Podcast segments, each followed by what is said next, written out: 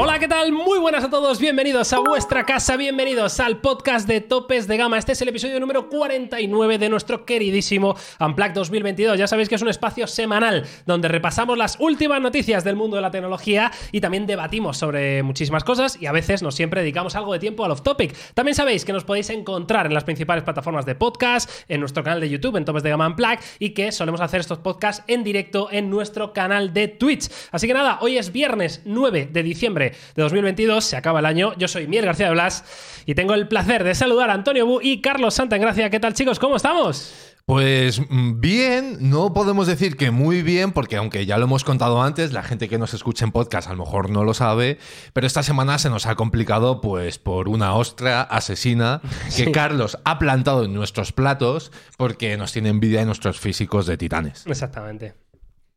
Ahí Bueno, lo dejo. La cuestión es que hicimos una comida de empresa. Eh, Sí, bueno, haber sí. puesto escalopa con patatas fritas. Decidimos ir a un sitio bueno.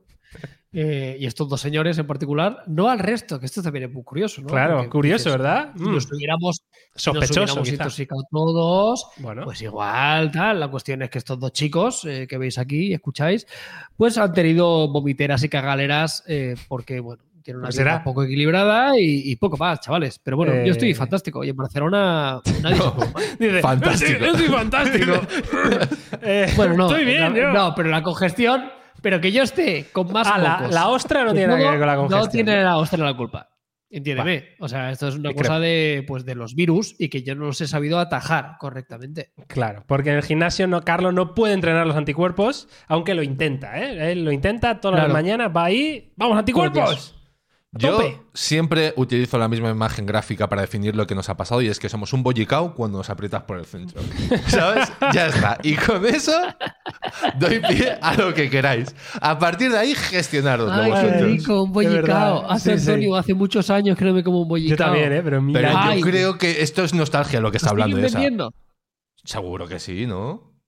Sí, claro, lo has entendido, ¿no, Carlos? No, ha hecho, lo siguen vendiendo. Ah, no, sí, hombre, lo entendió, sí, lo entendió. lo No, no, pero, a la perfección. pero digo, o sea, mi punto es que el bollicao yo creo que no estaba tan bueno como nosotros lo recordamos, pero que Va, hombre, Antonio estaba o sea, no podía estar malo. O sea, era un Yo puto bollo con chocolate. buenísimo. O sea, es imposible yo creo que no. eh, Yo creo, muy- yo creo que ahora lo probamos y decimos, "Meh". Un, un bollicao recién salido de la fábrica de bollicao que esté tiernito. Eso, Buah, eso, eso tiene eso. que ser lo mejor es el Y bollicao bien, re- duro. y bien, y bien Y bien relleno. Con bien de relleno, efectivamente, que no escatimen Uy, con qué el relleno. bueno. Uy, Buah, qué rico. mira, Qué eh, rico. me estoy cuidando, pero el día que vaya a un súper me voy a comprar un bollicao.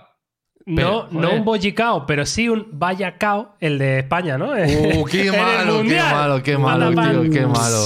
Buah. De verdad, ha sido malísimo. y el Tengo la fútbol, mente rápida, ¿eh? Fíjate, ¿sabes? Mira, en el partido de Marruecos yo estaba en un spa, tío. O sea, fíjate lo que me Normal, importaba. pues fíjate, ¿no? hiciste lo- el, el mejor plan posible. Vaya peñazo de Sí, partido. o sea, yo me lo tragué y fue. No había por dónde cogerle el partido. O sea, fue. Ya más allá del resultado, a mí se me hizo muy bola el partido. Eh, sí, no, totalmente. O sea, tenemos un estilo de fútbol que es fácilmente contrarrestable. Cualquiera que defienda, simplemente ya, ya, ya no ganamos, ¿no? En fin. Eh, La alternativa juega, era insistir. hoy juega Argentina, ¿no? Me parece. Argentina, Países Bajos y Brasil-Croacia. Croacia. ¿Y hay al- alguien Hostia. más sudamericano o solo queda Argentina? Solo queda Argentina. Bueno, ¿no? y Brasil. Bueno, ya. Eh, O me, sea- ref- me refería, perdón, hispanohablante. Eh, Eh, no, creo que ya no. O sea, no, ¿no? creo que ya del resto que queda es Portugal con Marruecos y el otro cruce es Inglaterra-Francia. Vale. O sea, que Pues ya. de ahí sale eh, un ganador. Venga, ganador del mundial, Antonio. 3, 2, 1. Brasil. Brasil. Carlos, 3, 2, 1. Eh, Francia. Eh, yo digo Inglaterra, venga, por decir. Eh, sí, pues me ha flipado el Bellingham ese, eh, que tiene en el medio campo. Ah, ahora te ha flipado bestia. Bellingham. Pero me flipa, ¿eh? O sea, no lo había visto mucho, pero Uy, lo he visto me este gustó mundial. mucho eh, de Marruecos. Amrabat, el mediocentro. Ya, que es el hermano, yo pensaba el que era hermano, yo Amrabat, pensaba que era el otro. Hostia, me pareció un titán, ¿eh? Es una bestia, Me pareció que dije, pero este pavo, ¿dónde lo han sacado? Y se supone que ya tenía hype antes del partido contra España, que dije, bueno, este tío, o sea, corriendo todo el rato, una bestia. Bueno, pesado, ¿no? Solo a la altura de Gaby, tío. Eh, bueno, va, que a Carlos no le gusta el fútbol, seguro que a muchos va. de vosotros tampoco, a otros sí. Ya haremos algún off-topic eh, de estos, pero bien. tenemos que empezar con las noticias de la semana, episodio 49, es decir, hay 52 semanas en un año, pues nos quedan solo eh, tres episodios, dos, perdón, Eh, no, tres, No, pero tres, tres no, episodios. o sea, no me líes ya. O sea, nos quedan tres semanas porque además el último jueves de este año creo que cae el jueves. Pero la última 29. semana no Pues vamos a hacer podcast. Pues La Pero última entonces solo semana. quedan dos episodios, ¿no tres? Claro, la última semana la gente estará ahí con sus O familiares. sea, el jueves 29 no hay podcast.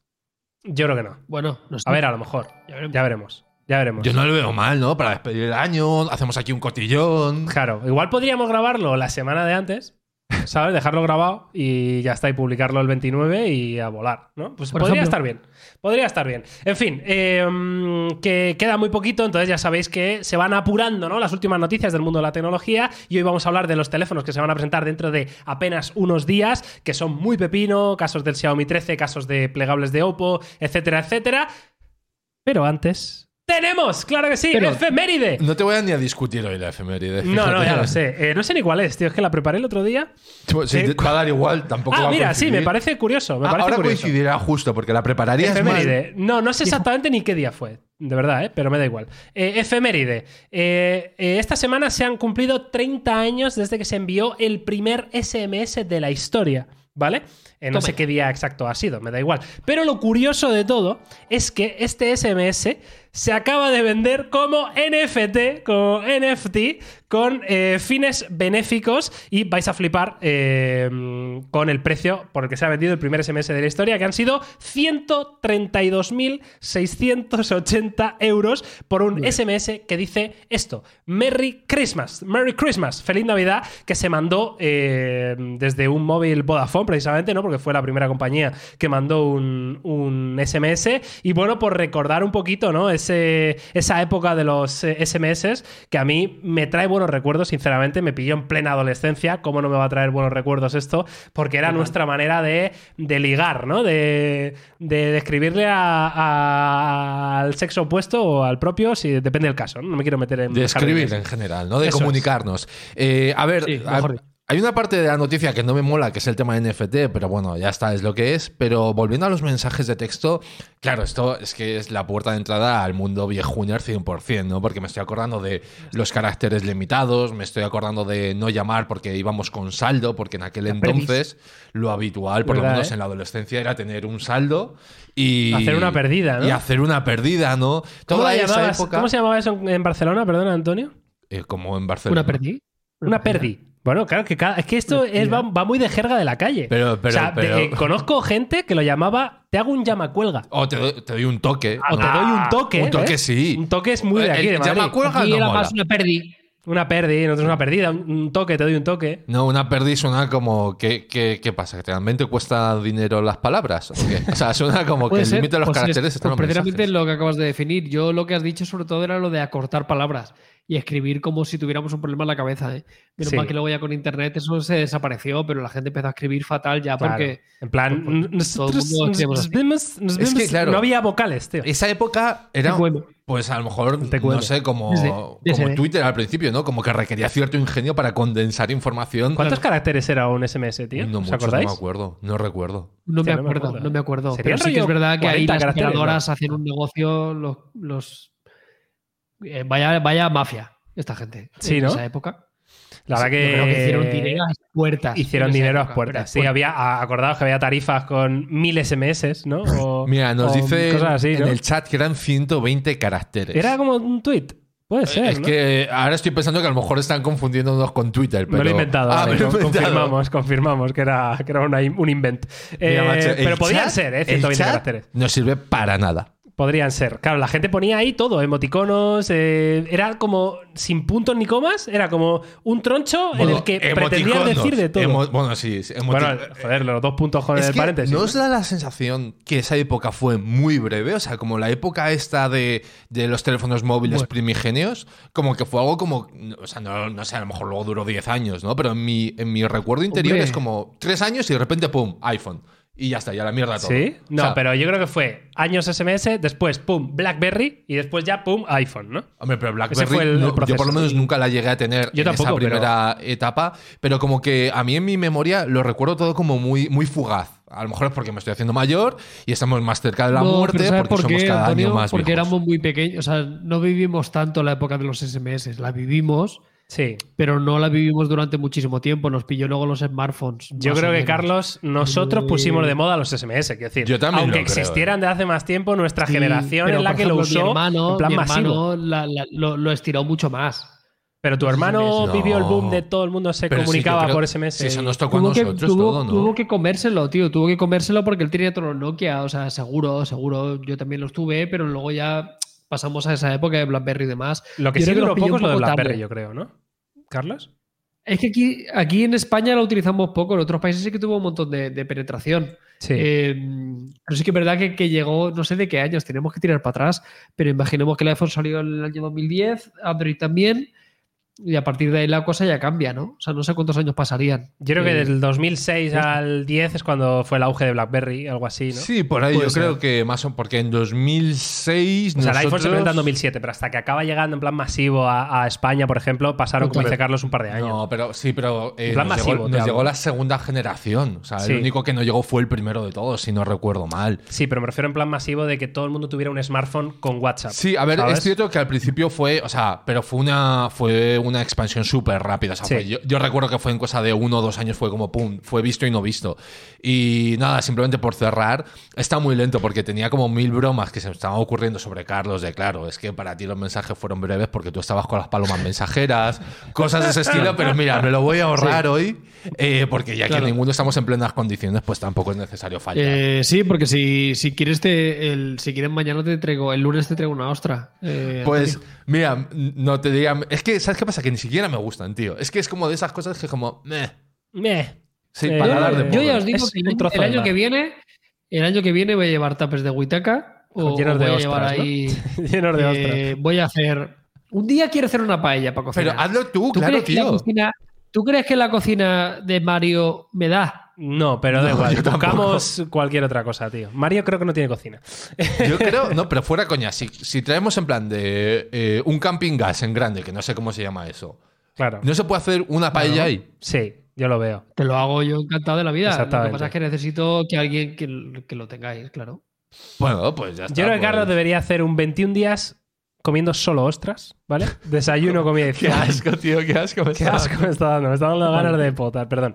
Bueno, va, Imagínate, entonces. imagínate un batidito de ostras, Antonio. Qué proteína. A ver, es ¿Qué? que. Un, pre, un, pre, un preentreno, tío. Pero Pre-entreno, escúchame ¿eh? una cosa. Te pone un titán. Eh, lo que pasa es que no sé en qué contexto, pero podríamos hacer algo así, en plan de, oye, una apuesta que Palme se toma un batido de ostras con chocolate o alguna mierda de estas, No, ¿sabes? tío, En plan, no, y mayonesa. No, tío. No tenemos edad, Antonio, para estas cosas. Pero vosotros creéis que sería muy letal un batido de chocolate de ostras con Probablemente mayonesa. para mí sí. O sea, yo te digo que no vuelvo a ver la Hay, luz un- hay del un, sol. hay un hay un bocadillo en Sevilla muy típico, que está bastante bueno, que es un, es un montadito, es un bocadillo pequeñito de leche condensada con anchoas. Qué ¿En puto serio? asco. Con anchoas, tío. Pero que es típico. Sí, sí, y no está malo porque es dulce, la- lo típico de dulce salado, ¿no? Eh, y bueno, es, es curioso, tiene un nombre particular. Si hay gente del chat o que nos escucha en el podcast que es de Sevilla, es como bastante habitual. No lo veo, No lo veo, ¿eh? Yo O sea, tampoco. no lo veo, pero O sea, nada, ¿eh? No lo estoy viendo en absoluto. O sea, Uy. es que cada combinación está siendo peor que la anterior, asco, sinceramente, tío. chicos. Eh, en fin, bueno, pues. Dicen que mira, no es típico. ¿Os ha gustado la efeméride? Sí, pero por- porque somos, somos ¡Vamos! buena gente y nos has pillado con las defensas bajas. ¡Vamos! ¿Les ha Total. gustado la efeméride? Tengo que decir que no es mía, que me la dijo un seguidor en Instagram. Y yo le agradezco porque ha tenido que venir un seguidor a darnos la mejor efeméride de, de- de este, de este mes. Y probablemente de este trimestre también, ¿no? Mm, yo, bueno, el, el último podcast que hagamos, yo revelaré la que creo que ha sido la mejor de todas. Vale, me parece bien. Vale. Bueno, pues eh, visto la efeméride, vamos a empezar ya a repasar la actualidad del mundo de la tecnología y tenemos que empezar con una noticia curiosa que me sorprendió cuando la leí y dije, oye, ¿por qué no llevo este debate a la mesa del podcast para que dos titanes de Apple, eh, por favor, me arrojen un poquito de luz? La noticia decía esto, eh, Face ID fuera. Apple Ring dentro. Eh, Google podría tener el secreto de la próxima gran innovación del iPhone. Y se refiere a lo que va a ser la next gen del Face ID. Es decir, una vez superamos el Touch ID, pues llegó el Face ID, ¿no? Reconocimiento facial. Pero ¿cuál será la siguiente gran cosa en cuanto a desbloqueo biométrico, ¿no? Y eh, salen a la luz esto de los anillos o, bueno, mm, de este tipo de cosas. Y quería saber un poquito vuestra opinión. Esto, evidentemente, el fundamento que tiene, pues es mm, prácticamente nulo. Está noticia, pero sí que me gusta como, como idea, ¿no? A ver, a mí Como lo que concepto. más me gusta es el título, porque se nota que ha dicho, lo voy a hacer llamativo, voy a meter Apple, voy a meter Google, voy a meter Face ID, voy a meter el Apple Ring y a la mierda todo, ¿sabes? Claro. Y que resulte llamativo. Palabra a clave. ver, yo lo he estado pensando mucho eh, dentro de lo que cabe y creo que va a ser algo así. No sé si va a ser con el, con el anillo de Apple, que no sé si llegará o no llegará.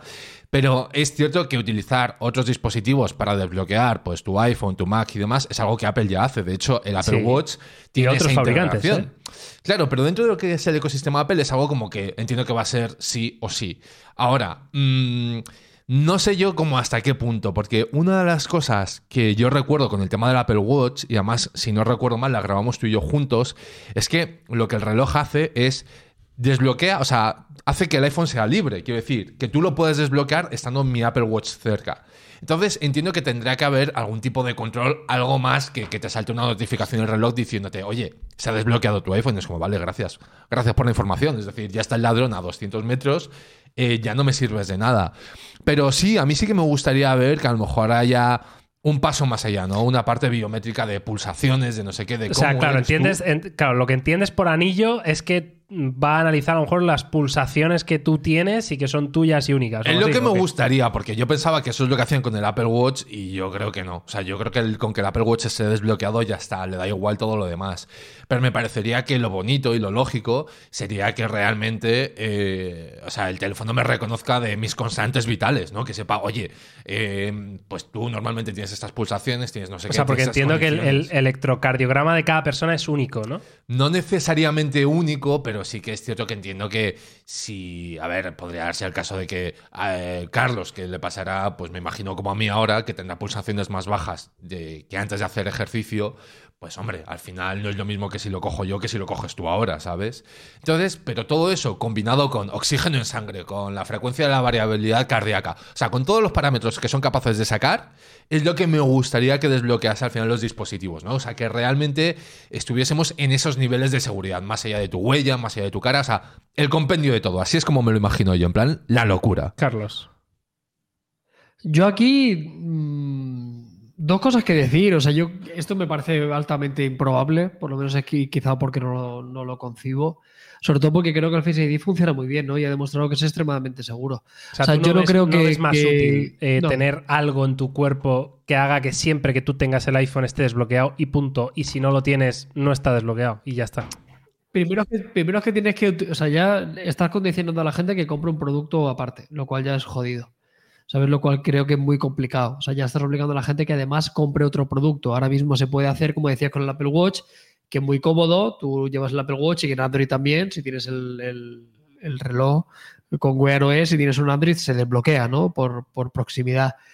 O sea, creo que eso ya está, pero es una elección. Lo que no puede ser es que apuesten todo el método de seguridad para poder acceder a tu teléfono con todo lo que eso implica a que tengas que tener un, un complemento. O sea, yo creo que esto puede ser un añadido, que saquen algo más y como en el reloj, de una forma quizá más precisa, sea un complemento, pero no una obligación. Que no todo el mundo tenga que pasar por comprar un, un X producto para que pueda utilizar su dispositivo. ¿Sabes qué pasa? Lo que sí yo que creo que Carlos, tiene sentido. Perdona, que es que según avanza la tecnología y lo estamos viendo ya con todas las IAs de generación de imágenes, de vídeos, de no sé qué, Ya, el Face caras, ¿no? ID probablemente se quede eh, corto dentro de Corto. Poco tiempo, ¿no? Entonces, claro, hay que Sí. pensar en cómo hacemos, ¿no? El, el siguiente para que una IA no te pueda levantar tu teléfono, ¿no? De esa manera. Sí, sí, sí, ahí tenéis toda la razón. La verdad que, que sí, no lo había pensado. Al final vamos a tener que volver al patrón de desbloqueo. Claro, y ya está, ¿no? Volvemos para al, Hombre, final, al final lo más seguro, al final lo más seguro va a ser eso. Lo que sí que veo y creo que tiene sentido y si hay una marca que lo puede hacer, Apple es. Yo a Apple sí que la veo, igual que no la veo haciendo otras cosas, sí que me la imagino fuertísimo en el territorio de la salud, que es donde más dinero hay en los próximos años, eh, con el tema de un, re- de- con el tema de un anillo. Sí que creo que es un wearable que a Apple además como que le pega, ¿sabes? Ah, un Apple a Ring tú sí lo ves, ¿no? Como producto. Totalmente. O sea, un ring sí que lo veo, un rollo, un Aura Ring, como el que tiene Yauma. Sí. Sí. creo que hay una marca que lo podría hacer muy bien es Apple, porque a nivel de diseño seguro que harían alguna cosa muy, muy guapa. Y creo que tiene mucho sentido el tema del, del anillo, no el que estamos viendo, que es un sellaco con la, con la manzana, que lo podría llevar camarón de la isla o el cigala. Pero que tuviera relieve Eh, para cuando pero- metas un puñetazo Claro. a alguien en la, en la, en la mejilla, se le quede la manzanita ahí grabada, tío. Estaría Hostia, guay. mi sueño, madre mía, est- estaría Claro. pegando de mí mismo constantemente. Con todos los fanboys Eh, de Android, tío. ¡Pum! Te- Claro. Te, sello la manzana en la cara. Pimba. Ahí la llevas. ¿Tú qué llevas? ¿Tú qué llevas? Yo tengo un doji. ¡Pimba! ¡Pimba! En la frente. Pues ahora llevas un anillo de Apple en la cara. Ahí lo, No, ahí lo de verdad te digo, o sea, yo creo que Apple sí que tiene la capacidad y que creo que tiene un montón de sentido y creo que muchos usuarios de Apple se sentirían atraídos por un anillo. Así que ya os digo, a, a corto plazo no lo veo, pero a nivel de posibilidad, dejando de lado el, el componente de desbloqueo, sí que creo que un reloj en Apple, hay un anillo en Apple, tiene, tiene mucho sentido y me gustaría verlo, fíjate. Estoy de acuerdo, ¿eh? A mí la verdad que me molaría también. Así que dejaros en comentarios, ¿eh? ¿Qué pensáis vosotros del Apple Ring y de cuál creéis que va a ser el próximo método de seguridad para desbloquear nuestro teléfono? Pero tú compras lo del anillo. Eh, yo compro que Apple haga un anillo 100%. Ahora que se desbloquee con anillo, me estaba pensando yo en más que un anillo en cualquier tipo de dispositivo implantado, ¿no? Güey, Eh, pero algo, tú, algo de este tú te rollo. has calentado en un momento. Sí, pero ¿no? es que no te creas que Pero estoy tan plan, caliente. O sea, ya, bueno, pero es que, a ver, yo el tema del anillo, yo personalmente no me enamoran mucho porque creo que como en el opera- operativamente en el Esto es día a día los, es- los es chips incómodo. de las mascotas, tío. ¿No, Carlos? O sea, tus gatos tienen un chip. eh, mi perro, en paz Sí. descanse el pobrecillo, tenía un chip también que era identificativo. Pues Claro. es un poco el rollo. No, tío, pero no es lo mismo. O sea, yo... Es un dispositivo muy chiquitín. Ya, pero tú te ahí, pondrás un chip de una marca, de un fabricante, y cuando No, lo no, actualicen, tendría, ¿qué? Tendría que ser un estándar. Cuando un saquen la versión chip. 2, ¿qué? Tendría que ser un Pero estándar. esto no es un chip, esto es un medidor. Ya, bueno, pero a ver, que son dos cosas diferentes. Conversación Una cosa es el anillo, que sí, y otra cosa es el método de desbloqueo del iPhone. Yo solo me raya una cosa del anillo. ¿Qué te A raya? nivel de salud. Y esto es especialmente importante. Que para entrenar te lo tienes que quitar. No, ¿por para. Sí, pero para todo, tío. O sea, para lavarte las manos, para no sé qué. O sea, yo lo Que veo no, muy hombre, para las No, para manos eso no, no. Y que se te quede no mojadico deberías. ahí debajo. Todo el rato, tío, que desagradable, si es lo peor. O sea, yo el No, el anillo. problema es no- lo de entrenar. No si sé, es para yo el anillo no lo veo. Y me tengo que quitar. Yo, yo el anillo me, genera como dudas de cara a eso, porque al final. creo Tenemos que una imagen exclusiva del anillo de Apple. ¿eh? Verás, ya, a ver qué, qué absurdez has encontrado. Eh, no sé, es la primera que salía en. Google. no, vamos, sería horrible. Pero que para entrenar, ¿no manos, creéis que Apple... muy bonitas, ¿eh? La de esa modelo. Sí, ¿no creéis que Apple eh, lo haría lo suficientemente bien, siendo Apple, claro, vuestro ídolo, eh, como para que no te lo tengas que quitar para entrenar? No, pero es que ¿cómo lo haces? O sea, a ver, salvo que lo hagas de un material flexible o algo así, es que es muy incómodo, yo Un creo, material flexible, ojo, No, no Antonio. ¿eh? Locurón. ¿Sabes lo que ocurre, eh, Miguel? Que, que Antonio y yo eh, levantamos mucho peso. O sea, que estáis diciendo que Apple no sería capaz de hacer algo decente, ¿no? Es lo que yo entiendo. Aquí ¿no? Porque está en su batalla hoy. o sea, aquí cada Yo solo digo que la potencia que tenemos nosotros eh, a nivel eh, de No lo resiste el anillo. de hierro que levantamos, Bueno, pero tú te no compras resiste. el Apple Ring Ultra, Carlos, no te preocupes, tío. ¿Sabes? Vale. Ya está, tío. Me lo has vendido. Claro, Gracias. vendido, ¿verdad? Ya lo sabía.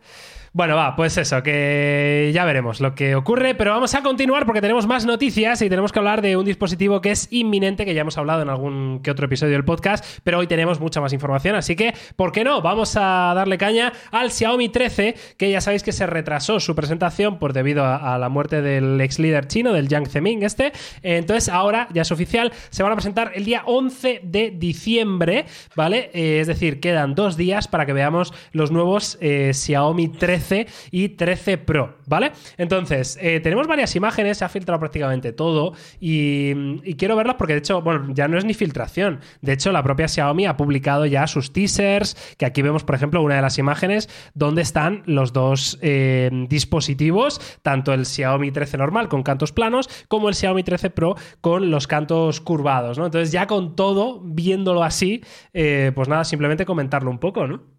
Pero escúchame una cosa. Eh, ¿Qué te ah, escucho? vale, es que abajo están las otras imágenes, porque estaba viendo de nuevo las galerías de fotos de las imágenes que vimos el otro día y estaba flipando. Eh, yo, eh, a ver, yo este, es claro, este, este lanzamiento es un poco raro, ¿no? Porque digamos que todo el hype y todo lo que comentamos, pues ya lo dijimos de cara al día 1 de diciembre y ahora es un poco el día de cara al día 11 de diciembre, pues es un poco la sensación de volver a, a tocar ciertos temas, ¿no? Pero sí que es cierto que, por ejemplo, el acabado que tiene el Xiaomi 13 en la parte trasera, que lo, lo, hablamos mucho de cómo sería, de qué sensación nos daría. O sea, yo creo que se confirma que va a ser un acabado más parecido a lo que hemos vivo, a, vivo a lo que hemos visto en las filtraciones del Vivo X90. Sí, es un acabado texturizado, ¿no? ¿no? Texturizado en este caso. Y que, oye, yo creo que le sienta bastante bien al final, ¿no? Al final sí que es cierto que en las imágenes que se filtraron al principio teníamos muchas dudas, vimos prototipos, vimos cosas que dijimos, mmm, estos diseños no sabemos si nos convencen, pero yo creo que estas imágenes pues hombre, trasladan lo que, lo que Xiaomi tiene en mente, que son terminales muy sobrios, parecen muy bien diseñados, parece que van a ser muy buena sensación en mano.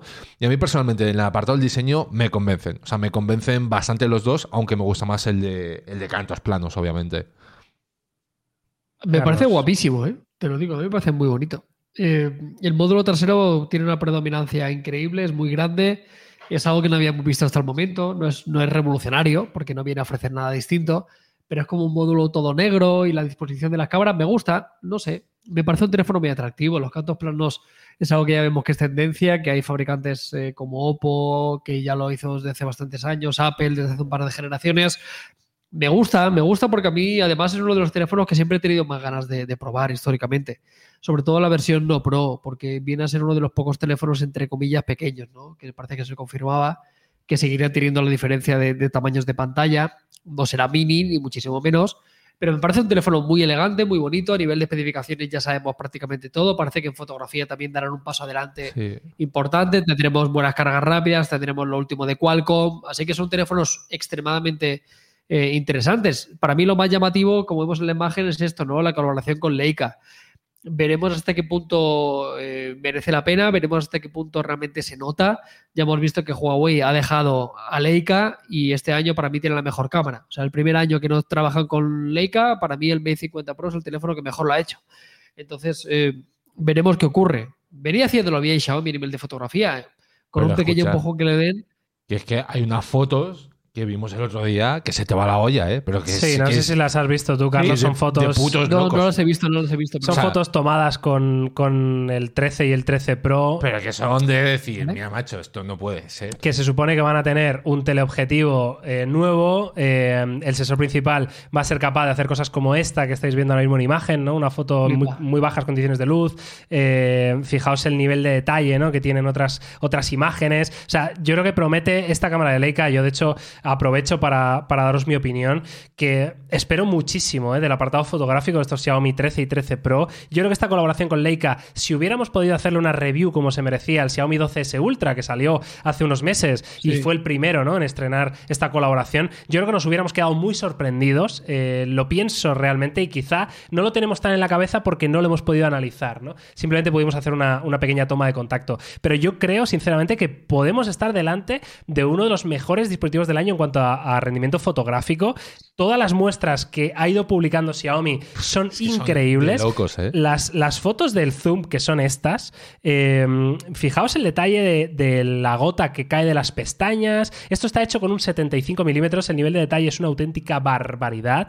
Eh, y para retratos, para. Para todo, o sea, todo Bueno, para es todos es espectacular. es una lo- guay. o sea, a ver, lo hemos hablado y lo comentamos ya, que obviamente, a ver, aquí habrá edición, es decir, habrá una parte de ajustar colores, habrá tal cual, etcétera, pero entendemos que de base el punto de partida es altísimo. Ahora, otra cosa es que realmente podamos llegar a estos resultados sin tener que pasar por una edición, es decir, que Xiaomi no solamente cuente con el hardware, sino que su postprocesado sea capaz de darte este Claro. tipo de resultados, lo cual ya sería bastante eh, salvaje, yo creo. Totalmente. Son muy Eh, locas, ¿eh?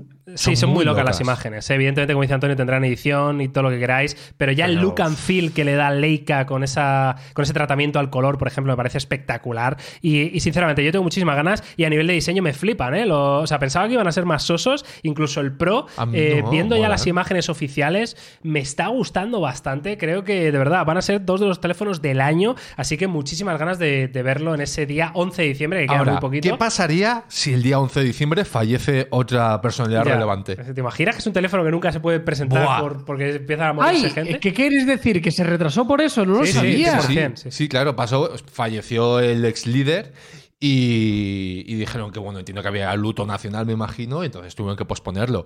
Pero es que si el día 11 pasase algo, buah, es que sería, sería, la espectacular. hostia, Sería rollo, vale, ¿y ahora qué? O sea, yo soy Xiaomi, tiro, y digo, mira, ya. Ya pasó, ¿no? Ya pasó. igual. Algo más grave todavía que el fallecimiento del Claro, o sea, en plan de, oye, qué sé, tío. Bueno, eh, confiemos en que no. En Se que el muere día Tim 11 Cook, por ejemplo.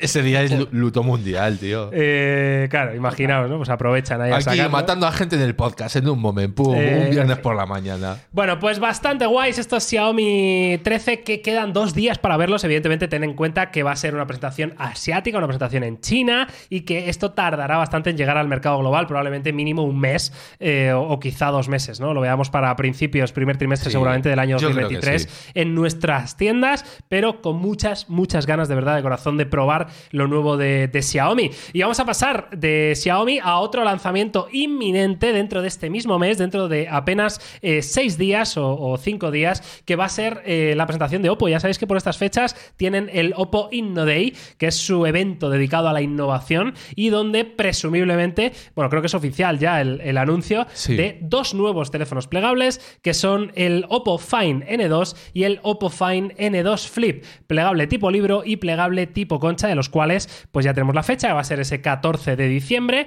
y tenemos ya imágenes, algunas oficiales, algunas filtradas, pero tiene toda la pinta de que el Flip, por ejemplo, va a ser lo que estáis viendo ahora mismo en imagen, como el Flip de Samsung, pero con una pantalla mucho más grande por la parte exterior y que eh, en teoría pues nos va a permitir hacer una interacción mejor y más completa, ¿no? Para no necesariamente tener que abrir el teléfono siempre que queramos usarlo. Sí, a ver, yo eh, la verdad que es, por un lado, o sea, me gusta porque creo que tiene un diseño relativamente diferente. Entiendo que el margen de maniobra que tienes en este formato es mucho más reducido, obviamente, pero sí, sí que me gusta, ¿no? Porque creo que han intentado algo. Luego habrá que ver realmente qué tal se comporta, qué sensación nos da y demás. Ahora, el tema de que esa pantalla al final pues no deja de estar limitada por, por las dimensiones, pues me da la sensación de que nos vamos a encontrar algo muy parecido a lo que hace Samsung con el Flip, ¿no? Que a mí, por resumirlo de una forma muy sencilla, eh, es básicamente como la misma cantidad de operaciones que podrías hacer con un Galaxy Watch. Es decir, que no puedes hacer cualquier cosa que te apetezca, eh, por lo menos de una forma nativa o de primeras, pero que sí que te va a ofrecer acceso directo a cierto tipo de información, pues al tema de los widgets, eh, respuestas rápidas a los mensajes, eh, pues utilizarlo para el tema de la cámara frontal o la cámara selfie y demás. Y digamos que en este teléfono en concreto, pues hombre, entiendo que la gente de Oppo a lo mejor sí que se saca unas de la manga, pero yo ahora a priori pues tampoco creo que tenga mucho más eh, recorrido, sinceramente. O sea, no me imagino que de repente Oppo diga, ¡guau! Se nos ha ocurrido aquí la mega locura y lo vais a ver el día 14 de diciembre. Sí, sí, no puedo añadir algo muy diferente a lo que acaba de decir Antonio. Yo sí que es verdad que, que tengo mucha curiosidad de lo que tiene que hacer Oppo al respecto, principalmente porque creo que se han ganado a pulso eh, el, derecho a, a que estemos bastante hipeados porque el Fine N, el normal, el que vemos aquí en la imagen, el formato horizontal, eh, lo hicieron francamente bien y yo creo que nos gustó muchísimo a toda la comunidad. Yo recuerdo que cuando hablaba con otros compañeros del sector, todos coincidíamos con, joder, qué bien está el Fine N, ¿sabes? La gente que lo pudo probar, nos, quedamos todos con un magnífico sabor de boca. Así que ya te digo, creo que se han merecido el hecho de, que, esperemos eh, grandes cosas. Por otra parte, a nivel de, componentes, a nivel de fotografía, Oppo lo está haciendo bien. O sea, a, la que incluya algunos de los sensores que vienen trabajando, tendrá, tendrán buenos resultados. Y el, el plegable tipo concha, creo que era necesario también que hubiera una alternativa real, ¿no? Porque en los formatos libros sí que estamos viendo Huawei, hemos visto a Xiaomi, hemos visto a la propia Oppo, pero en, en formato concha estaba Motorola, algo de Huawei que era prácticamente residual y Samsung, ¿no? Entonces era necesario que hubiera una alternativa de este tipo. Eh, tiene muy buena pinta a nivel estético, me gusta, la pantalla secundaria crece, le aporta valor, como dice Antonio, no nos va a cambiar la vida, pero a mí me entra muchísimo por la vista, la verdad. Sí, estoy de acuerdo. Además, eh, fijaos en esta imagen, ¿no? Que parece que el Fine N, el tipo libro, va a ser igualmente compacto, ¿no? Como lo fue en la primera generación. Si esto es una imagen en tamaño real, comparando con la mano, pues va a ser un dispositivo realmente pequeño, ¿no? Y eso yo creo que va a ser de agradecer para mucha gente. Y recordar que el del año pasado ya fue el primer plegable en el que no notábamos el pliegue central, ¿no? Y si eso, esa tecnología entiendo que la van a pasar al plegable tipo concha, con lo cual va a ser uno de los mejores, sin duda, de, mm, del año, ¿eh? Uno de los mejores dispositivos plegables, tanto la versión concha como la versión eh, libro. Así que yo tengo muchas ganas, lo veremos el día 14 de diciembre, así que mm, con ganas. ¿eh? Yo sí que creo que van a recortar un poquito más de lo que lo hace Samsung en cuanto a especificaciones para intentar hacerlo competitivo. Es decir, en cuanto a cámaras, no creo que lleve la cámara de un Fine X5 Pro, sino que irá más en la línea de pues el sensor este el IMX766, quizá el rendimiento fotográfico que vimos en la gama alta del año anterior, ¿no? Del Fine X3 Pro. Pero no estaría mal, no pero estará muy bien. Quiero correcto. decir que mientras de, o sea, a ver, todo obviamente lo va a marcar el precio porque además estaba leyendo que de los dos terminales el Flip es el que seguramente se comercialice a nivel internacional y la versión tipo de libro seguramente quede en territorio chino, ¿no? Ah, sí, qué pena, tío. Claro, o sea, estaba viendo un poco eso, pero bueno, que ya os digo que realmente en, en una semana, en algo menos de una semana, saldremos de dudas. Y también te diré, o también os comentaré, que mm, el Oppo Inno Days, eh, que es el día de la innovación de Oppo, más allá de presentar estos terminales, pues oye, suelen aprovechar para mostrar cosas locas, ¿no? O sea, por ejemplo, estaba mirando aquí el repaso y decían, en 2019 sacaron el, el Oppo Watch, que a lo mejor era algo que no se esperaba eh, en ese momento. Sí, también han presentado tecnologías de carga rápida, esas de la parra. También del el enrollable, por ¿no? ejemplo. ¿Eh? Entonces, a lo mejor La- sacan alguna gafas, cosa loca. Las gafas también las presentaron en uno de estos. Claro, o sea que este evento yo creo que más allá de terminales confirmados y cosas tangibles, que obviamente siempre molan, creo que la parte fantasiosa, la parte de innovación, la parte de, oye, somos una empresa grande porque lo son y tenemos capacidad para crear cosas. eh, que yo que sé, que pueden parecer una chaladura, creo que es muy atractiva, ¿no? Entonces yo por lo menos para el día 14 sí que espero ver alguna cosa así loca que a lo mejor no se comercializa, pero que aún así puede ser muy llamativa. Sobre todo porque Oppo es la, es la marca que más, lo hemos dicho siempre en los análisis y todo, ¿no? Durante muchos años. Yo creo que si tuvieras que pensar en una empresa eh, china o, o más allá, una, una empresa de telefonía eh, Android que haya sido la que más narices ha tenido siempre en atreverse a hacer cosas, ha sido Oppo. Siempre. Hmm. Siempre. Ahora ya en los últimos años no tanto, porque ya la cosa se ha igualado un poquito y al final la carga rápida y demás ha llevado por delante un montón de tecnologías, pero yo tiras para atrás 6, 7 años y si tú piensas cuál es la marca en Android que te traía cosas que no tenían sentido en muchas ocasiones, las primeras cámaras bajo pantalla, sistemas rotatorios, partes traseras táctiles, eh, etcétera, etcétera, siempre era Oppo. Entonces, mira, este es el. Oppo N1, si mal no recuerdo. Sí, no recuerdo el Em, nombre, pero tenía la cámara trasera, se daba la vuelta Sí. para que fuera tu cámara selfie, ¿no? Esto, Sí, como sí. dice Carlos, Oppo se ha tirado a la piscina siempre y desde luego a nivel de innovación, a veces con más y a veces con menos éxito, pero no se le puede echar nada en cara, ¿no? Así que con muchísimas ganas, ¿eh? De esto de, de Oppo. Pues de- como LG, nada, como la gente de LG. Como y- LG, ¿verdad? y Lo ya que pasa es que está, o sea, les salía peor a los pobres. No, no les salía peor. Es que, es que eh, los medios especializados tenéis un hate contra Claro, LG. era, era culpa de los periodistas. Obviamente, 100%. Era culpa de los reviewers de LG. Que los 100%, a París total, sin sentido. O sea que O sea, son nuestra. de esto, esto es como lo de Lucho, tío. Esto es igual que lo de Lucho. Es como Luis Enrique, ¿no? Se lo- Efectivamente. Se lo quería cargar la prensa. Eh, Eso, Eh, es. era a esto. LG igual. LG. Era esto, tío. Te seguimos queriendo. Eh, LG Padrique. Bueno, va, eh, venga, avanzamos porque de un plegable saltamos a otro, que ha habido filtraciones. Eh, de hecho, hace nada del próximo Pixel plegable, el Pixel Fold, que se llevaba rumoreando mucho tiempo, que finalmente no vio la luz en 2022 y que no sé, entiendo que sí, que la verá en algún momento de 2023, eh, pero Google ha necesitado más tiempo, ¿no? Para pulir este dispositivo plegable y bueno, se han filtrado algunas imágenes, algunos vídeos de unos renders, evidentemente no son imágenes oficiales, eh, que los ha filtrado el bueno de OnLeaks, así que vamos a, a verlo, ¿no?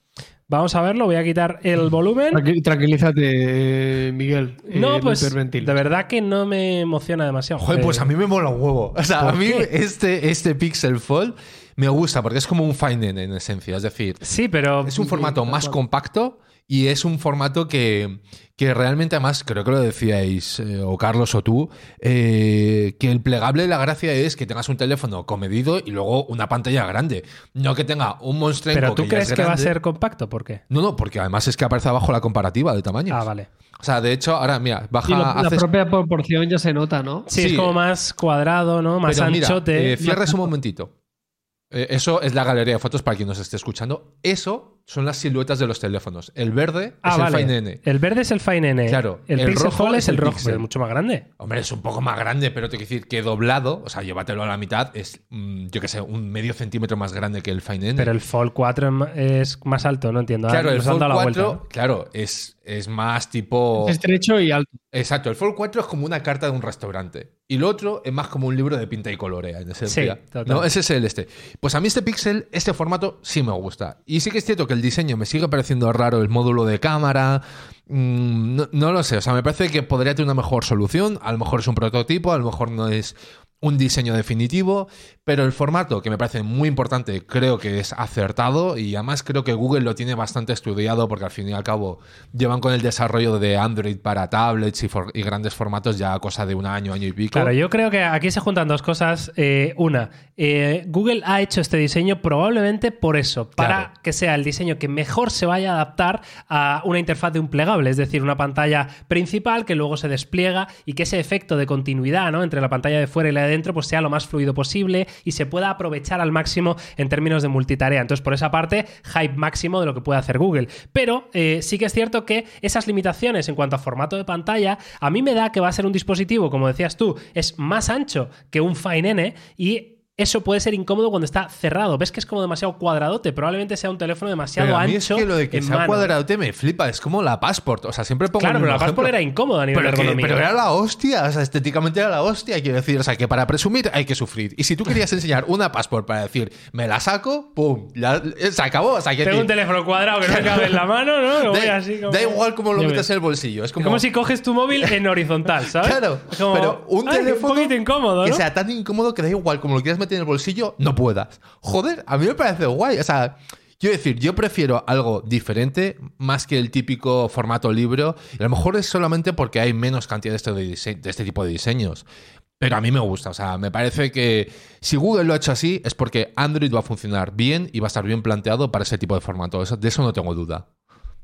Carlos, ¿qué te parece a ti el Pixel. Fold? Eh, me gusta porque es difícil no gustarme. Quiero decir, si vengo a decir que Find N me gusta, este sería absurdo decir que no.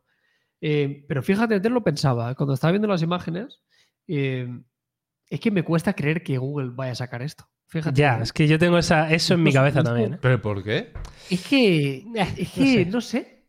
Hay Es algo, como- hay, hay un sí. feeling como que yo a Google no veo haciendo un plegable, tío. O sea, no lo, no lo veo. No lo veo por, por, lo, por el hardware que están sacando y por los teléfonos que están sacando. O sea, me parece tan las antípodas de lo que están haciendo.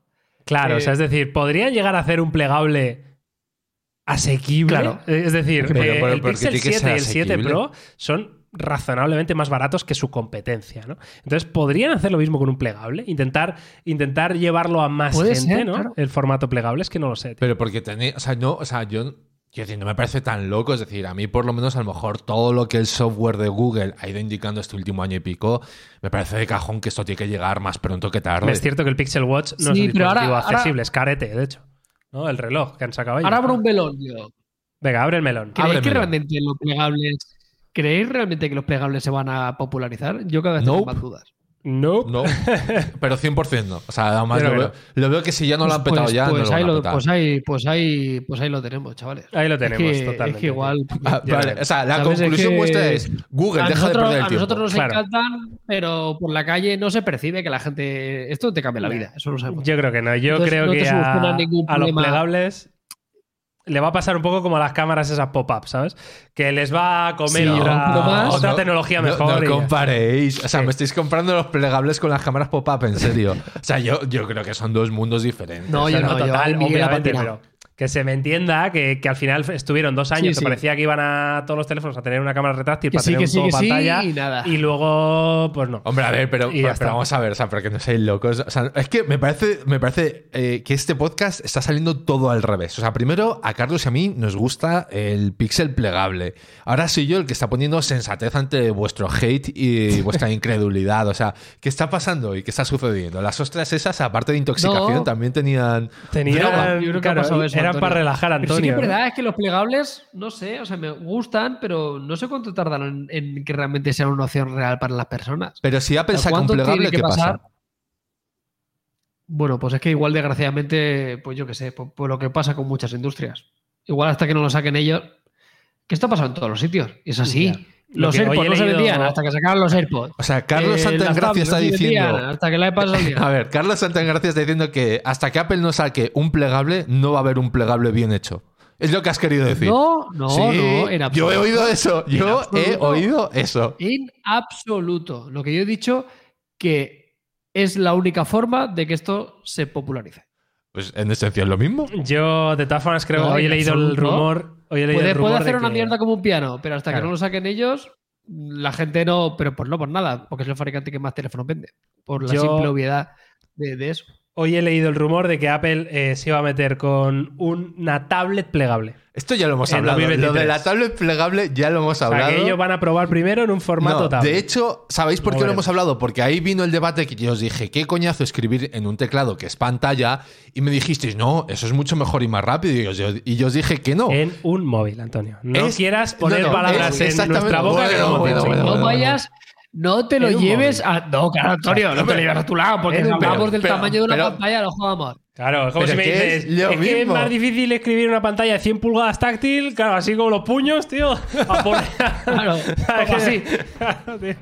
Estaría guay. Mayumaná, pi, pi. Te veo a las 8 pm en casa, tal.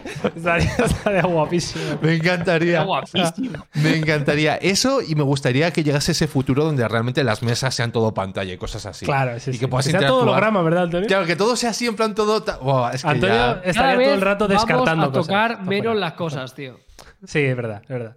En fin, O sea, cada eh, vez vamos a hacer todo interacción con voz. Eso sí que lo tengo clarísimo. ¿El qué, el O sea, qué? cada vez La interacción por voz, tío, pues yo es lo que menos veo, menos eh. las cosas. Yo lo veo muy poco eso de la interacción por voz, tío. De verdad lo digo, ¿eh? Yo viendo, viendo por dónde va la inteligencia artificial, yo creo que todo se va a pedir, tío. A una inteligencia artificial. Tú Pero- lo pedirás, lanzarás lo que quieras y él te lo escribirá y te lo redactará y te hará todo. Sí, eso sí, pero yo por voz no me veo manejando cosas. Es decir, a mí por la calle, en el metro, eh, Pero porque no lo has normalizado. abre xvideos.com. Eh, ¿Sabes lo que Hombre, te quiero a ver, decir? yo no sé qué ves tú en el metro, macho, No. pero escúchame, o sea, si alguien... en- Que era un ejemplo, ¿no? No, mándale un mensaje a nena. Te Qui- quiero no, mucho, churri. Pues, O sea, que no lo voy a decir. Quiero, en hacer- público, quiero puntualizar aquí una cosa. La gente que vea porno en transporte público es como la gente que pone la música sin cascos, ¿vale? O sea, son ciertas cosas que solo las puedes hacer Es un en tu poco puta peor. casa. O sea, Es bastante peor, bastante Antonio, es un poco. A ver, el TDB, entre que el fulano delante de mí en el metro hoy me ha pasado, estuviera viendo TikTok A con todo el volumen. volumen a tope, Claro. entre eso y ponerse un trío eh, eh, en el móvil, hay, un, hay una sutil diferencia. No, pero bueno, Pero me, entendéis, mismo. me entendéis lo que quiero decir, ¿no? De cosas que no voy a hacer Total. con el móvil Pero porque- en alto, Pero y por ahora, sea. no, pero ahora, pero tú, o sea, yo creo que, es, por ejemplo, mira, además hay un ejemplo que además a vosotros 100% os ha pasado y es cuando grabaseis vuestra primera story en la calle, en plan de ¿qué coño hago yo? Hablándole a mi Vale. teléfono móvil así. Sí, pero Y porque se ha eres normalizado y muchísimo. crea- creador de contenido, influencer, lo que sea, ¿no? Pero es que lo otro se va a normalizar. Tú ves a los niños ahora ahí bailando TikTok que digo yo. Yo, yo mira, lo que veo, Guay. lo que veo es. Oliver, Oliver va a pedirle cosas a Siri. Puede ser, pero lo que veo es el siguiente paso, que es el Neuralink y el- la empresa esta que también ya lo tiene más avanzado que Neuralink, que es- eh, se llama Synchron, que es un implante cerebral que, Pero ¿qué según te ha dado piensas, a ti? ¿Qué te ha dado a ti hoy con implantarte movida? calla, pero que según piensas ya lo hace. Es decir, no tienes que decirlo, ya lo, lo sabe lo que quieres hacer. Punto. Eso es lo que yo veo que, Eso- ok, ¿sabes? ¿Eso lo vamos a vivir, creéis, de verdad? Hombre, tío? de hecho, eh, es que lo miré el otro día. Hay una empresa que se llama Synchron, que es como Neuralink, pero mejor, ¿vale? Porque no es de Elon Musk, no tienen la publi de Elon Musk, pero ya tienen un dispositivo funcionando en un ser humano, que es una persona que tenía una enfermedad de estas, eh, de una ELA o uno de estos, ¿vale? Que no podía moverse, y con el implante cerebral de esta empresa, eh, el tío entra en internet, se comunica, manda mensajes, y todo es pensamiento puro y duro. Lo que él piensa, él va eh, incluso mirando a las letras de un teclado y va escribiendo, y esto ya existe, no es que vaya a existir, es que existe ya. Evidentemente, primero esta tecnología va a ser útil para gente con problemas, pero de aquí a X años esto se popularizará y será pues perfecto para todo el mundo. A ver, yo eso creo que lo vamos a ver, pero también a mí eso me da un miedo que te cagas. Porque Ya, es-. ¿dónde está el límite? Es decir, Ese, ese cyberpunk, ¿no? Es el cualquiera te va a hackear la cabeza de repente Sí, y, y es que- empiezas a pegarte tortas. No, pero ¿y, dónde? O sea, a- o sea, te quiero decir, ya hablamos de privacidad, pero tú imagínate cómo separas la privacidad en una movida así. Es decir, ¿qué cosas va a leer de tu cabeza y cuáles no? A mí eso me da mucho miedo. Yo no me quiero implantar Claro, mierdas. claro. Claro, los pensamientos son tuyos, tío. Entonces, Claro. ¿hasta qué punto? Sí, sí, que cuál va a ser el, el- el firewall, ¿no? De- O sea, tú imagínate que es Minority Report. En plan de. Y en cuanto tengas un pensamiento de, Buah, le da una hostia, pum, llega la policía, la, la neuropolicía la y neuropolicía. te la lían. Es que, mm, no sé, o sea, yo creo que hay. No sé, ahí hay un, un límite y creo que va a haber un debate muy grande, al igual que, por ejemplo, ya lo ha habido con el tema de los coches autónomos y demás, y creo que lo va a ralentizar bastante. Lo pero- ralentiza, pero no lo puede bloquear. Quiero decir, al final la tecnología avanza y, Uf, y I hablábamos. Esto, esto, recordaos, joder, que lo, hemos hablado toda la vida. Cuando llegaron los ordenadores, la gente decía, es que esto le va a quitar el trabajo a la gente, no sé qué. Pues sí, pero no lo Sí, puedes pero parar. es otro rollo. No, pero Esto es, es un otro poco, rollo, es un poco la misma idea. Es decir, Pero tenemos yo- ahora mismo limitaciones. debate, tío. Bueno, tenemos limitaciones morales, tenemos limitaciones de muchos tipos, pero no lo podemos frenar. Entonces ya veremos de qué manera acaba saliendo, pero esto va a salir. Es así. Eh, igual que los robots le quitan eh, trabajo a una empresa de una cadena de montaje. Es que es tal cual. Eh, Pero no es lo mismo, tío. No puede ser lo mismo. Yo creo que es igual. a mí ¿no? me da todo miedo. O sea, a mí, el tema de los ¿Tú robots te crees que los robots estos del Boston Dynamics... pff, Los es de Boston Dynamics me parece que hace ya No tiempo que se le fue de las tío. manos. No está mirando tus pensamientos y tu mente. Ya, ya, ya, pero que es Joder, que, la mm, diferencia es que le vamos a quitar el trabajo a los camioneros. Lo siento, sí. Pero eso es lógico. Es una máquina que va a sustituir un trabajo físico. Y como es otras tantas. Pero que de ahí a que te implanten algo en el cerebro y que sea capaz de, de detectar tus pensamientos. Hostia, tío, aquí yo creo que es el primer debate real a nivel, debate mundial, ¿eh? a nivel especie, a nivel del rollo. ¿Estamos dispuestos a eso? Porque lo otro es tecnología y es, es una revolución industrial 4.0. ¿Sabes? De que las máquinas nos van a ayudar. Pues mira, a yo creo que cosas. con un rollo tipo tecnología blockchain, ¿sabes lo que te digo? O sea, que fuera... Pero ¿qué tiene que ver el blockchain ahora? El blockchain, una de las gracias que tiene es que es totalmente anónimo y nadie es puede sí, hacer sí. un seguimiento. Pues en esa idea, ¿no? O sea, Pero, a a ver. llevar esa tecnología blockchain a esto Pero- para que no. Pero el rollo, o sea, el, el problema no es que tu información eh, esté hospedada en un sitio o en otro. O sea, para mí ese no es el debate. O sea, para mí el debate es que accedan a mis pensamientos. Es decir, para mí el debate va un Claro. paso antes. Es decir, Pero igual que nadie puede acceder a la compra de una criptomoneda, ¿no? O sea, nadie puede saber esa transacción, eh, quién es el remitente. O sea, eso no se puede saber. Sí, pero es que yo no, yo no quiero ni siquiera que mi información esté en, en ningún lado, o sea, aunque esté descentralizada, si es que me es indiferente, si para mí el problema no es eso, o sea, para mí el debate que surge, y a lo mejor si realmente fuésemos súper súper fríos, podríamos decir, bueno, si es que técnicamente da igual, por lo que tú dices, porque hay formas de proteger la información, etcétera, y lo que tú quieras. Pero me, me da un poco la sensación de que sería como la última frontera. Sería como, vale, si ya hay acceso a esto, ¿a qué no hay acceso? Es decir, ¿dónde, o sea, dónde, o sea, ya no existe la privacidad, ¿no? Porque yo creo que algo más privado que, que tus pensamientos no lo hay. O sea, creo que no hay nada más privado que eso. Y a lo mejor es un miedo porque, pues, igual que hablábamos antes de la coña de, de hablar en voz alta y dar órdenes a tu teléfono móvil en la calle, parece ridículo y lo que tú quieras. Y a lo mejor es porque no estamos adaptados y a lo mejor te acostumbras y dices tú, pues mira, no pasa nada, eh, mi información está protegida por blockchain y lo que tú quieras y ya está. Y mi vida es notablemente más cómoda. No, pero es que a lo mejor no hablamos de un notablemente más cómodo. A lo mejor es que es nos lleva a límites que ni siquiera imaginamos. Sí, sí, pero ¿sabes lo que te digo? Entonces, no te lo discuto, pero, eh, pero el beneficio. Pero sí que creo que el debate va a ser uno de los debates gordos. O sea, porque ya te digo que el tema del coche autónomo, que puedo entender la cuestión más básica de un coche autónomo está conduciendo y tiene que elegir entre atropellar a A o a B, ¿a quién atropella? Yo entiendo que es un dilema enorme y que no tiene una resolución, Pero los coches autónomos llegan y han llegado pero y van a, llegan, van a seguir llegando. llegan de cierta manera. Ahora, lo otro creo que va a ser un debate muchísimo más grande. O sea, creo que, que va a ser un debate que, bueno, cuando llegue lo comentaremos aquí en el podcast. ¿A favor o en contra? Eh, Carlos, Antonio. Yo en contra. Antonio no se implanta y se queda como un paria apartado de la sociedad. Efectivamente, yo Vale. vivo entre. Te en vas al bosque a vivir y ya efectivamente, está. Carlos, vi- ¿tú? Vivo con tecnología obsoleta. Yo, mira, yo No tiene hay una claro. parte de mí que me entristece. Hay una parte, fíjate, hay una parte de mí que me da. Yo siempre digo que una de las cosas que me da pena de morirme es todo este tipo de cosas que nos vamos a perder, ¿no? A nivel humanidad. Claro. El- pasos realmente grandes. Ahora bien, también hay una parte de mí que se alegra de que igual no viva depende de qué cosas. ¿Sabes lo que quiero decir? Ya. Em, creo que estamos en una época muy bonita de haber nacido también sin tecnología. Y creo que es muy guay. Sí. ¿Sabes? Porque creo que esto va, va a tener unas partes increíbles y, nos va a hacer, espero, que una sociedad mejor y un ser humano mejor. Sí, pero me refiero, has nacido sin tecnología, pero has nacido con luz eléctrica. ¿Sabes lo que te digo? Has nacido Sí, con, pero no es, con pero, no es no lo tenían mismo, tío. hace No es lo mismo porque aquí yo con lo de Antonio hablamos de que esta es la barrera en la cual la tecnología se implanta directamente en un ser humano. Todo lo demás eran facilidades, eran herramientas. Esto es modificaciones en tu cuerpo, por llamarlo de alguna forma. O, Sí, sí, o que realmente aplica tu. Entonces, para mí, esto sí que es otra historia. Entonces, yo eh, lo veré con mucha de esto y cuando sea viejito, que creo que cuando igual O se sea, implementa- Carlos no se moja, ¿no?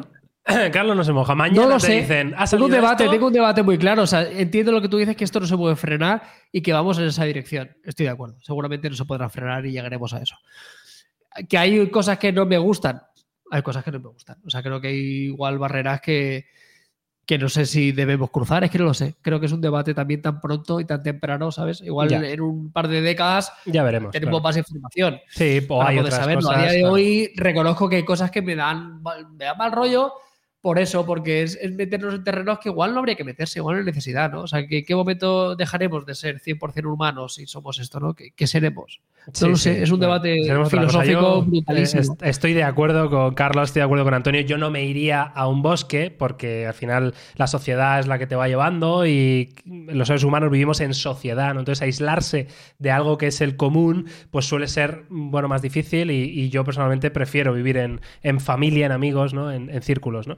Eh, pero sí que coincido con vosotros. ¿eh? Esto es un debate moral gordísimo a que creo que va a llegar y que creo que si llegara el momento yo pasaría por el aro intentando cambiarlo desde dentro, ¿no? Que es otra cosa. Evidentemente, éticamente y moralmente la tecnología siempre tiene que cumplir, tener unos límites, pero eh, esto es Y avance. una cosa, eh, yo creo que o sea, hay algo que va a pasar antes que todo esto y que lo habéis tocado como tangencialmente en el ejemplo de decir, bueno, pues las máquinas le van a quitar, nos van a quitar el trabajo físico, eh, va a ser una herramienta, va a ser un apoyo, etcétera, y a lo mejor pues para levantar cajas, pues ya hay Igual un que las robot. IAs quitarán cierto, Claro. tama- cierto trabajo Ese es, de ese es muchos el, otro, creativos. el otro kit de la cuestión, esa es la otra cara de la moneda, que a mí ese sí que me genera muchas más dudas, ¿no? Porque al final estamos hablando de que es que las inteligencias artificiales están evolucionando a un nivel de locos ahora mismo y parece que en los próximos cinco años van a ser capaces de hacer casi cualquier cosa, ¿no? Es decir, Claro. Grabar un vídeo, lo de- que sea, Exacto, hacer de, una película. de crear cosas, de, de hacer una película. Entonces, ¿qué va a pasar en ese momento? Es decir, en ese punto en el que las inteligencias artificiales sean tan creativas, entonces, ¿qué? Sí, sí, no, total, que es, es otro debate. Es otro debate. En fin, ahí nos ha quedado muy bonito el tema, el cierre del Miedo. tema. ¿No? Yo creo que es el debate con el que tenéis que pensar de aquí a la semana que viene. Y ahora, si queréis, pues como nos quedan cinco minutillos, podemos hacer un off-topic para relajar, porque la gente se ha quedado dándole vueltas a esto diciendo, madre mía, madre mía, que nos comen las máquinas. Eh, entonces, ya está. Eh, ahora os liberamos mentalmente del chat GPT, de Stable Diffusion, del Dalí, de todas las IAs y de todos los Neuralinks. Y ahora, eh, chavales, una recomendación bonita, amable, eh, amigable para toda la gente que nos está viendo de cosas que queráis recomendar: música, cine, libros. Venga, eh, Yo estoy cosa. viendo miércoles de Netflix. Ay, ¿qué Muy tal? guay. Miércoles. Espérate, que la busco Espérate, el. ¿cuántos, cuántos Emmys va a ganar, Carlos? No, ninguno. Es la mejor serie de la década, probablemente, ¿no? Eh, no, pero en serio, yo había escuchado que estaba muy bien, pero Está quiero que muy me cuente, entretenida. Carlos, eh, un poco de qué va esto y por qué la gente lo está poniendo también. Pues, Miércoles, serie en La Netflix que se estrenó este mes. Eh, bueno, ya, pero ¿por qué está especialmente bien? La gente lo estoy leyendo como que mola no, mucho. Es, es muy ligerita, es muy ligerita, muy fácil de ver, es muy entretenida, es, es- es divertida. No es una serie de muchas pretensiones, pues hacía la coña, ¿no? Esta no va a ganar ningún Emmy, no es, eh, no es Ozark, no es Separación, no es ninguna de estas, tochas. Pero es muy guay de ver. Ella, el, el reparto está muy bien, la protagonista, la verdad, que lo hace muy bien. Y es una serie simpática, sin muchas pretensiones. Es, eh, es como que miércoles va a un, a una especie de colegio para gente como ella, ¿no? Con habilidades especiales, entre comillas, ¿no? Hay de Ujú. todo tipo. Y, y sucede una cosa, ¿no? En el pueblo al lado. Y es muy fácil de ver, ya os digo, la recomiendo, es una serie que la puedes ver sin, sin tener que estar apuntando en una libreta lo que sucede y quién son los primos, los Pero parientes. entiendo, Carlos, que a nivel visual tiene que tener algo como especial, ¿no? Está muy guay. Es de Tim una dirección Burton, de fotografía, serie. dirección de arte, ¿no? Algo especi- especialmente bueno, ¿no? Entiendo. Sí, ya te digo, eh, está dirigida por Tim Burton. O sea, podéis Claro. imaginar, o sea, la factura es, es muy gorda. Imagino que la producción habrá sido altísima y lo que se habrá costado a Netflix que Tim Burton haga una serie para ellos habrá sido eh, muy gordo. Ya os digo, a mí me gusta mucho y no es una serie que en su momento me gustara ni era una temática que me sintiera especialmente atraído. Simplemente la vi porque me salió en Netflix, le di una oportunidad y, y estoy muy contento. Ya te digo, llevo cuatro capítulos, creo que son ocho, si mal no recuerdo. Vale. Eh, desconozco si, hay, si lo dejan abierta una segunda temporada, no he llegado todavía. pero vi- viendo el éxito que está teniendo, eh, está genial. Lo único que Netflix perdió la oportunidad, subió la serie entera llamándose miércoles. Pues hombre, si hubieran sacado un capítulo cada miércoles, pues más Claro, marketing se claro, hace. lo tenía, se hacía solo, ¿eh? El Pero. ¿quién seré, yo? ¿Quién seré, quién seré yo para dar lecciones a Netflix? Efectivamente. No, pero eso es Tim Burton, ¿no? Entonces, por lo que me dices, es, es por ya entiendo por qué. Sí, entiendo que Eh, ahí es es- la locura Además, ha habido como mucho. Se ha vuelto muy viral el tema del baile que hace ella, que de hecho lo, lo, coreo- lo coreografía la propia actriz sin tener. Acá hay como- un baile. Hay un baile que se ha puesto como muy. No he llegado todavía. No he llegado, Bueno, pero es el- la típica escena como muy, muy simbólica, ¿no? Porque eh, digamos que lo que la actriz explica es que ella lo prepara y lo prepara basándose en cómo bailan TikTok. góticos. Ah, sí, sí, pero en plan de chavales random góticos que ya ve por ahí y lo ves y encaja mucho en ese feeling de decir, ok, es miércoles, ¿no? Ahora, yo personalmente, por ejemplo, que no soy fan de la familia Adams, porque es como, o sea, no le veo el... no, o sea, A mí no me sugiere- gustaban de pequeño, pero más allá de eso no he me vuelto a mal ver. rollo. No, tío, yo o sea, pero a es mí como- tampoco, ¿eh? A mí me da muy mal rollo la familia Adams, es como... eh, eh, No, mal. tío, era una serie entretenida. En fin, eh, No sé. Antonio. Yo no ¿qué- tengo nada. ¿No tienes nada? Yo Cero. no tengo nada de recomendación. Cero o sea, cosas. Cero cosas. He estado, he estado pensando qué he estado haciendo estos días, aparte de vomitar. Hackear Turquía y poco Claro, más, la movida de Turquía, la movida de Turquía que, que he preparado. eh, Lo veréis en un TikTok eh, sí, en lo de.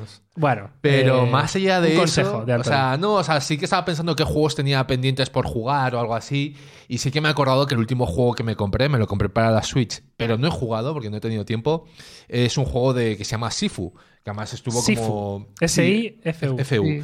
Estuvo como muy en boca de todo el mundo porque creo que hasta ahora solo estaba en Play y en ordenador, han hecho el port para Switch. Ah, vale, ya sé es, cuál un, es. coño. es un Sí, juego, sí. es como una especie de beat 'em up combinado pues con un poquito de mayor Ay. profundidad.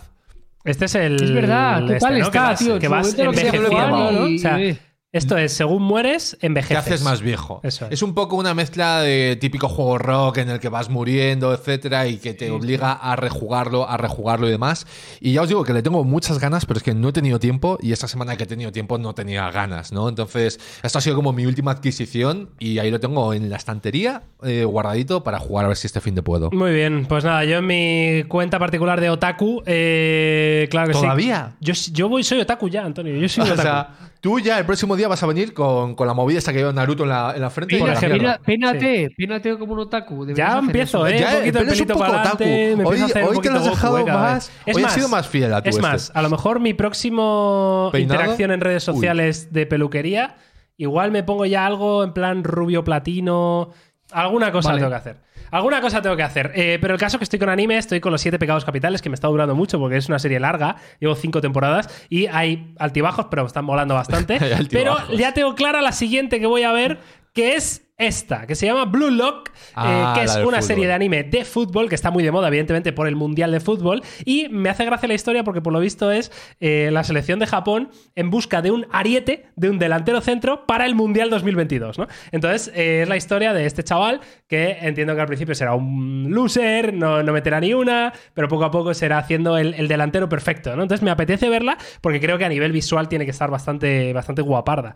Así que. Sí, a ver, yo, creo que además está también, pues lo que tú dices, está muy de moda con el tema del mundial. Yo he visto como montajes de intercalando escenas de la serie con momentos Claro, del claro. mundial. Ah, mira, me están apuntando en el chat que la están sacando ahora y que de momento solo tiene ocho capítulos. Pues qué pena, tío. Pero me apetece, voy a empezarla. Ay, tío. solo No me tiene puedo ocho estar capítulos, pues van tarde para el mundial, ¿no? Van un poco tarde para el O sea, mundial. decir, que sí. van tarde para, El para el tema del la mundial. lona, tío. Pero vamos, yo entiendo que esto va a ser un poco Oliver y Benji llevado a esta nueva generación con mucha más Hay acción. bastantes más series de anime de fútbol de las que pensamos. ¿eh? Sí, Lo que pasa es que seguro, esta debe ser la seguro, última y 100%. la, y la mejor. Eh, pero vamos, sí, seguro que está, está entretenida. Mira, incluso a esta a lo mejor le doy una oportunidad. Mira, Eh, Antonio. a lo mejor ¿eh? tengo que hacer alguna movida con Turquía y también para tal. A lo pero, mejor, bueno, esto de pero Turquía bueno. ya lo explicaremos. Ya lo ¿vale? explicaremos, ya lo está quedando sin Por, contexto. por cerrar, por cerrar el fútbol y la selección.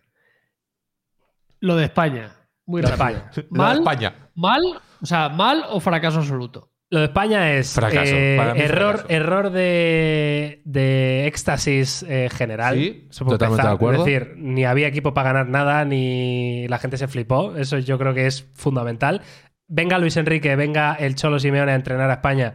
No piense en nadie que esto va a ser distinto. Vamos a caer en el próximo mundial en octavos o en cuartos, a no ser que venga aquí, de repente Ansu Fati se quite la camiseta de loser, de perdedor, y diga soy el amo del fútbol. Porque es lo que hay. Es decir, no tenemos jugadores para jugar a otra cosa. No podemos jugar a la contra porque no hay eh, gente que corra mucho. No podemos, o sea, no, no hay otro Yo tipo esa de parte es la que no estoy tan de acuerdo. Es decir, se podría haber intentado tener un plan B, se podría haber intentado buscar alternativas, ¿Qué- qué? soluciones. Eh, ¿Centrar lateralmente para que alguien remate? Pero- Si tampoco tenemos un gran rematador. Pero es que cuando llevas 800 pases, a lo mejor necesitabas. Te podías ahorrar los últimos 200 y meter balones a la olla. No, o sea, sí, pero que no tenemos es ni gente alta, Antonio. Pero que mi sensación es que una de las limitaciones es autoimpuesta por cómo se ha configurado el bloque. O sea, ese es mi feeling. Dicen por aquí es la parte chat, que yo Yago echo. Aspas. Yago Aspas tiene 35 palos, ¿eh? Bueno, a ver, no, pero es, es que- no es el balón de Da oro igual, que tío. pensamos. ¿eh? Esto en resumen se ha juntado el hambre con las ganas de comer y a la mierda todo. O sea, para mí es un poco lo que ha pasado. Y aquí, eh, ¿se ha equivocado Lucho? Yo creo que sí. ¿Nos hemos equivocado a nivel de expectativas? Yo creo que también.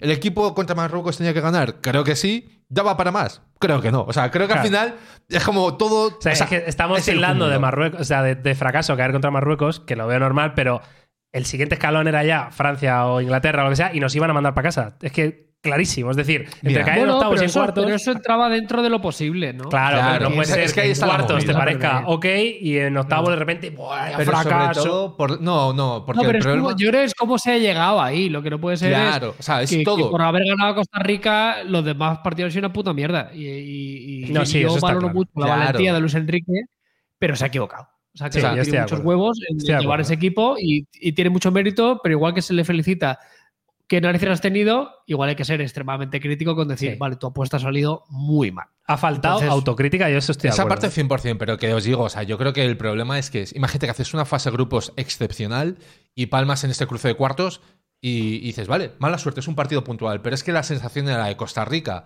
Claro, ok, muy bien. es. Pero luego Alemania ya fue como, uff. Japón ya fue como, uff. Sí. Y ya Marruecos. hace- O sea, el problema ha sido que tú, el Sí, ha feeling sido no en es- decadencia, claro. Claro, o sea, como que la lectura positiva dices tú, hostia, pues es que a lo mejor la excepción fue Costa Rica y no todo lo que vino después. No, que de eso- hecho, el dato, creo que en los últimos mundiales, desde que ganamos, desde que ganamos Sí, el Mundial ganado tres 2010, partidos. España solo ha ganado tres partidos que son en, un- en mundiales. Australia, Irán Australia, y Costa Rica. Irán y Costa Rica. Es decir, y eso no estaba Luis Enrique, ¿eh? estaba Claro. también Del Bosque, Claro, estaba claro. Lopetegui Que o yo ahí es donde fuera. creo que donde no medimos bien las expectativas. Ahora que de cara a este mundial sí que es cierto. Además me acuerdo que lo hablé con vosotros. Dije, digo, me da mucha la sensación como el Barça cuando arrancó la temporada que parecía que iban a, a Sí. ser unos titanes y en Champions les reventaron. Y es que fue un poco el miedo total. de decir, uff. Total, yo creo que de hecho este estilo de juego de la selección te vale para rivales de medio pelo, pero para con una selección organizada que defienda bien, ya está, estás muerto. Hombre, o eso o tienes a Xavi y a Iniesta, entiendo. O, o Sí. estás en esa generación O a dorada, Messi, ¿no? claro. Eh, Claro, claro.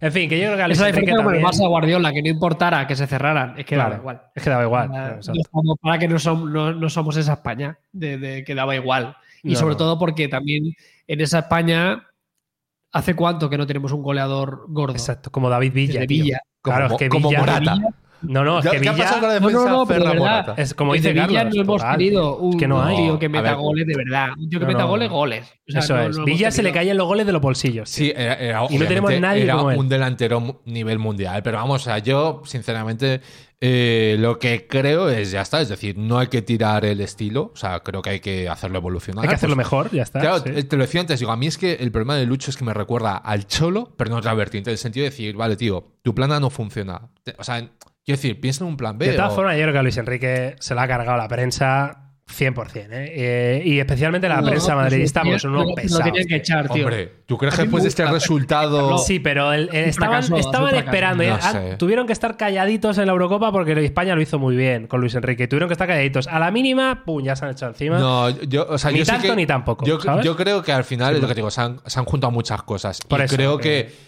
que, que es lo que te digo, si ni Luis Enrique es tan malo. Pero ni- que si Lucho hubiese hecho una fase bueno. de grupos en la que te da muy buena sensación, pero es que el problema es que este mundial el feeling ha sido malo en general. Sí, sí, total. Quitando Costa Rica ha sido malo. Y creo que ya se le da una oportunidad y, oye, ¿por qué no? O sea, que vengan otros entrenadores, o sea, ¿por qué no intentar evolucionar el estilo? O sea, creo que Lucho ha hecho algo muy valioso que es el cambio generacional. Esto nos da, nos da igual para otro podcast entero, ¿eh? ¿El qué? Eh, todo el debate de la selección, ¿eh? Porque- No, pero lo que tenemos que hacer, y ya cerramos. con ganas de ya hablar, ¿eh? cerramos, no, fuera coñas, es lo dijo Carlos, lo de un podcast en el que no hablemos de tecnología. Ya, eso habría que hacerlo. Esto habría que hacerlo. Esto molaría.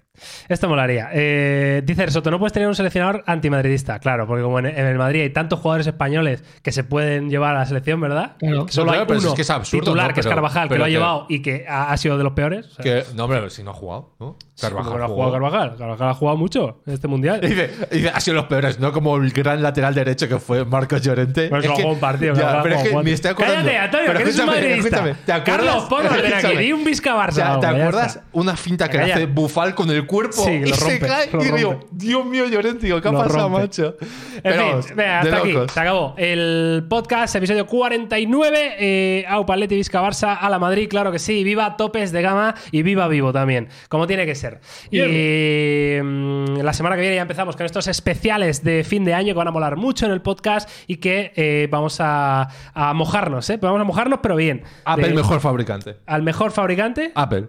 A la mejor cámara, Apple. A- A, la mejor innovación, Apple. A- nos vamos a mojar. O sea, Eso- se va a tardar poco, van a ser episodios breves. Exactamente. Carlos, ¿algo que añadir? Eh, mañana estamos en Valencia en la DreamHack Oh, eh, con el equipo de TDG Racing Team.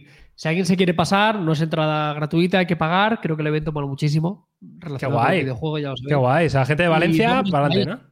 Y se, Gente de se- Valencia se, se podrá ver online esto también, Carlos, en algún lugar. Habrá, sí, se va a emitir en el canal de Twitch de Porsche, creo. Vale. Porque ya era fuera bromas. Creo que va a ser una de las mejores competiciones de España de Racing que podéis ver. Porque, porque va nuestro equipo, pero van otros muchos equipos. Y van, Porque va o sea, nuestro equipo. O sea, me ha gustado. Es una de las No, no, no, mejores porque porque va nuestro equipo. Por supuesto, Antonio. joder. eso.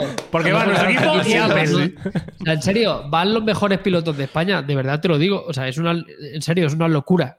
O sea, si a alguien le gusta el Racing, que vaya, porque durante todo el día vais a ver carreras literalmente de los mejores pilotos. O sea, no hay mejores pilotos en España de los que van a estar en DreamHack. eh, Qué mañana. guay. Es Y una si, no locura, es, y si no es en el nuestros, está canal. López, está el subcampeón del mundo. Es, hay un nivelazo, pero espectacular, te lo digo. de Total. Y si no es en el canal de Porsche, estará en nuestro canal del equipo de eSports, ¿vale? En, en TDG Racing Team, que es canal de Twitch también, que lo podréis eh, ver ahí seguro, ¿vale? Así que, eh, nada, un placer estar aquí una semana más. Eh, gracias por acompañarnos, gracias por oírnos. Y nos vemos y nos oímos también la semana que viene con mucho más. Sed buenos, que vaya bien. Chao, familia.